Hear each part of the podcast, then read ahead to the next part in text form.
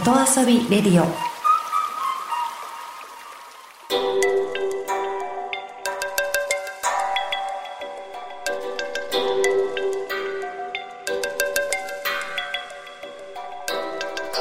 サウナをこよなく愛する私豊沢ひとみが素晴らしきサウナの世界をご紹介するコーナーラブサウナ。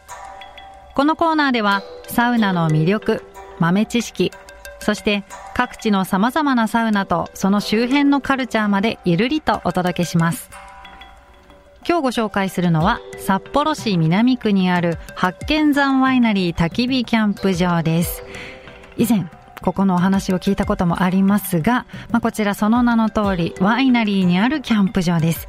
キャンプサイトからすぐ近くでワインに使われるブドウが育てられています。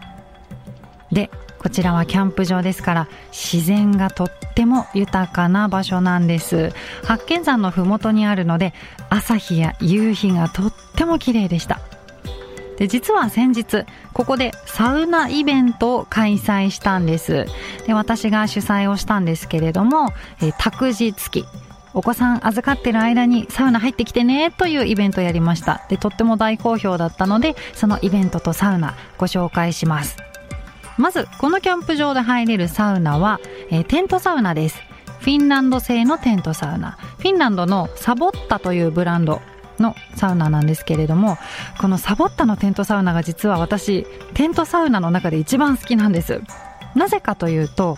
あのあえて空気の通りを良くしているんですよ。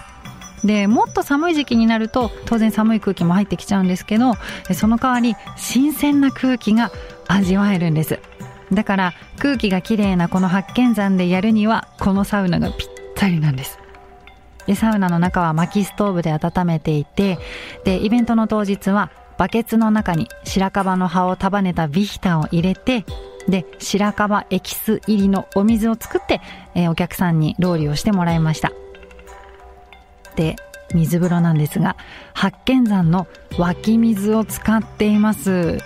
でこの湧き水を大きな樽のようなバケツに水を溜めて水風呂にしています。水温は、えー、体感温度でいくと18度くらいかなと。ちょうどいいんですよね。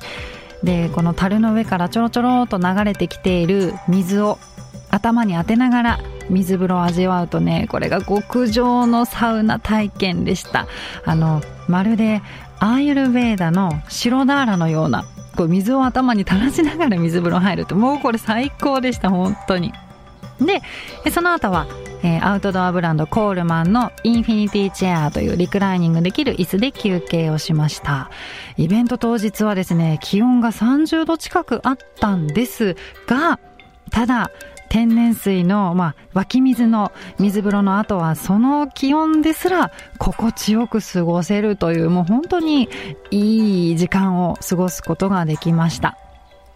で、この八犬山の、えー、キャンプ場のサウナの利用方法に関しては、キャンプ場の、えー、ホームページやインスタグラムチェックしていただきたいんですが、サウナに関しては予約制となっています。で、サウナの利用料は無料なんですけれども、必ず薪ストーブに使う薪を買っていただくというルールになっていますので、えー、事前にキャンプ場にご予約を必ずしてください。よろしくお願いします。